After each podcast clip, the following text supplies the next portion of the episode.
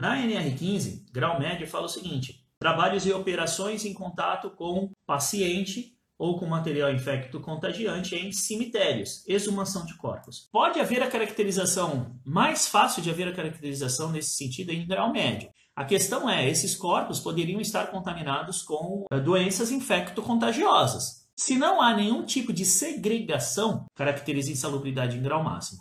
Agora, se houver uma segregação, e o contato dele for com corpos que não foram a óbito por doenças infecto-contagiosas, aí, no meu entendimento, pode haver a caracterização da insalubridade em grau médio, por trabalhar em hospital pelo contato com o paciente, por mais que ele já foi a óbito, não deixa de ser um paciente.